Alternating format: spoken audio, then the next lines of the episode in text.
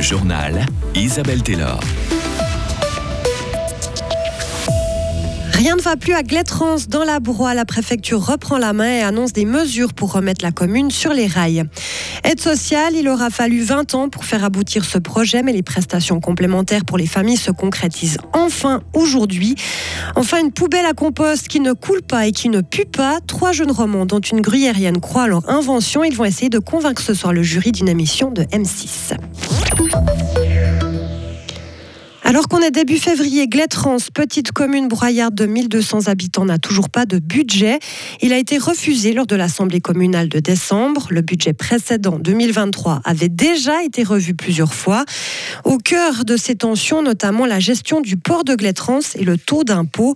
Mais trop c'est trop, Maël Robert. La préfecture de la Broye a annoncé aujourd'hui la mise en place de plusieurs mesures pour tenter de débloquer la situation. D'abord, un mentor a été nommé, l'ancien préfet de la Glane qui vient juste de quitter son poste. Mission express, un peu moins de deux mois pour mettre de l'huile dans les rouages, tenter d'améliorer la communication entre les citoyens et l'exécutif et surtout accompagner la commune dans l'élaboration de son budget 2024, deuxième version qui doit être présentée fin mars. Ce sera le budget de la dernière chance, a souligné le préfet de la Broye ce matin. S'il est encore une fois retoqué lors de l'Assemblée communale, pas question d'attendre l'été comme l'an passé. La préfecture assure qu'elle va agir. C'est justement pour être prête que la préfecture vient en parallèle d'ouvrir une enquête administrative. Jusqu'ici, l'enquête préliminaire n'a pas remis en question l'administration de Glétrans par le conseil communal, mais les blocages persistent. Cette nouvelle enquête doit donc analyser en profondeur le fonctionnement de Glétrans, analyser d'où vient la défiance entre les citoyens et le conseil communal. Objectif, pouvoir proposer des solutions si besoin au printemps, une réorganisation ou même une mise sous tutelle. Merci Maëlle. Une mise sous tutelle, cela signifierait que des administrateurs externes géreraient la commune sans passer par l'Assemblée communale ou le Conseil communal. Les prestations complémentaires pour les familles sont presque là. Enfin, c'est ce qu'ont dit de nombreux députés fribourgeois ce matin. Ces aides figuraient dans la Constitution de 2004. Il aura donc fallu 20 ans pour qu'elles deviennent réalité. Mais tous les détails ne conviennent pas encore forcément. La commission en charge du dossier a tenté de changer certains points du projet du Conseil d'État. Le groupe voulait par exemple fixer l'âge limite des enfants à 12 ans pour obtenir ces et c'est finalement 8 ans qui sera retenu par les députés du Grand Conseil. Une défaite pour le président de la commission et député chrétien social Benoît Ray. Pour la commission en tant que telle, je rappelle que la commission a fait ses propositions du projet BIS à l'unanimité. Je suis pour ma part étonné de voir certains changements de prise de position. Mais je crois que pour moi, c'est une défaite parce que le fait de cesser ces prestations complémentaires à l'âge de 8 ans va prétériter notamment les familles des working poor. Ma, ma foi, elles travaillent déjà à plein temps. C'est pas parce que l'enfant est un peu plus dépendant qu'elles pourront travailler à double de plein temps.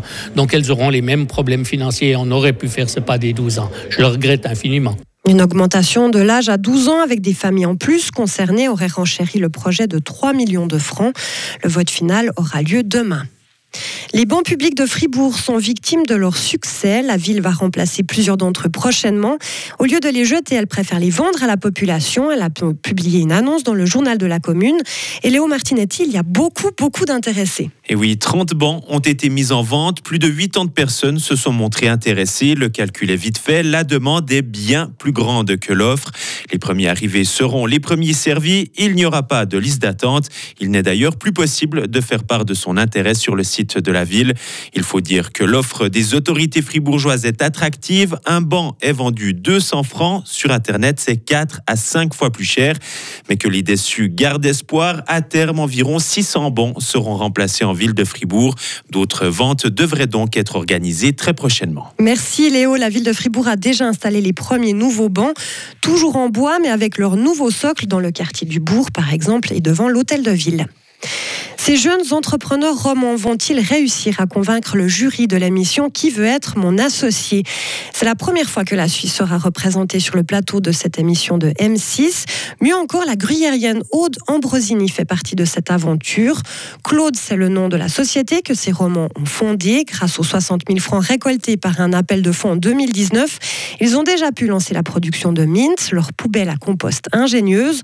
En participant à cette émission française, ils espèrent convaincre le jury d'investir dans leurs produits pour le distribuer à plus large, échelle. Notre journaliste Sarah Camporini nous explique le parcours de ces jeunes. Gênés par les odeurs que provoquaient leurs déchets compostés, Tim Coutré et Luca Fazzone, à leurs colocataires, se sont triturés les méninges. Ils ont finalement trouvé la solution, la mise sous vide des détritus organiques grâce à un mécanisme de pompage contenu dans le bac de leur poubelle. Une des prérogatives, c'était vraiment de pouvoir faire un, système qui soit simple, suffisamment compact et puis qui nécessite aucune énergie électrique. Et puis ben, finalement, la, mise sous vide euh, le, fait très bien. Euh, on le voit déjà ben, dans l'alimentaire, donc on s'est dit, mais pourquoi pas retranscrire cette technologie spatiale pour les déchets. Et puis donc voilà, on a optimisé le produit justement pour que tout puisse être contenu euh, sur la poubelle sans avoir d'énergie électrique pour pouvoir vraiment positionner euh, la poubelle sur le plan de travail et puis qu'elle puisse être euh, vraiment le plus profitable aux utilisateurs. La poubelle est munie d'un couvercle couleur menthe avec une poignée qui la verrouille. Comme ça, pas d'odeur. L'émission est en boîte depuis plusieurs mois, pas question pour le trio de nous en révéler le dénouement, mais juste quelques bribes des conseils prodigués par les investisseurs. Sur le produit, il n'y a pas vraiment eu de, remarques ou, de points d'amélioration parce que ben voilà, on l'a construit, conçu autour de l'utilisateur. Donc on a essayé vraiment de répondre aux besoins de, la majorité des personnes qui, pourraient l'utiliser. Mais après, c'était effectivement un peu plus sur les aspects de, commercialisation, marketing et, et, autres, où là on a eu quand même deux, trois remarques pertinentes qui d'ailleurs... Euh, sont prises en compte à l'heure actuelle et sont évaluées pour être appliquées. Ouais. Claude veut maintenant se profiler sur le marché européen. On verra ce mercredi s'il a obtenu les fonds pour poursuivre son aventure. La mission Qui veut être mon associé est diffusée ce soir sur M6 dès 21h10. Vous pouvez découvrir en vidéo et en interview les fondateurs de Claude et leur fameuse poubelle sur Frappe. Moi, je peux y aller aussi c'est dans l'émission. Vous savez quoi comme euh, concept Moi, j'ai le concept de mettre mon compost au congélateur. Ça pue pas, effectivement. Ouais, bah oui. Mais faut pas l'oublier non plus. Bah, on peut hein l'oublier euh, tout ce qu'on veut, puis après, quand il faut aller faire la vidange à la déchette, euh, c'est bon. On, on, vide deux bacs et c'est réglé. C'est un peu moins pratique quand même, euh, congelé comme ça. Porter des tas de glaçons vous, à la déchetterie. Qu'ils ont, plus, qu'ils ont plus de chance que moi euh, Je ne sais pas, on verra. À hein. voir, ouais, ouais. C'est quand c'est diffusé quand ce soir. Ce soir, d'accord. 21h10. Exactement. Très bien. Bon, bah, on verra nos romans, ce que ça vaut. On leur souhaite bonne chance en Ouais. tout cas. Retrouvez toute l'info sur frappe et frappe.ch. La météo avec le garage Nicoli à Villars-sur-Glane et la Volvo EX30, notre plus petit SUV. Demain matin, encore un peu de grisaille, mais une embellie l'après-midi avec pas mal de douceur. Il va faire de 7 à 13 degrés. Pour vendredi et samedi, le ciel sera couvert avec des pluies. Il y aura du fun dans les Alpes. Le dimanche sera lui aussi pluvieux. Température comprise entre 7 et 9 degrés.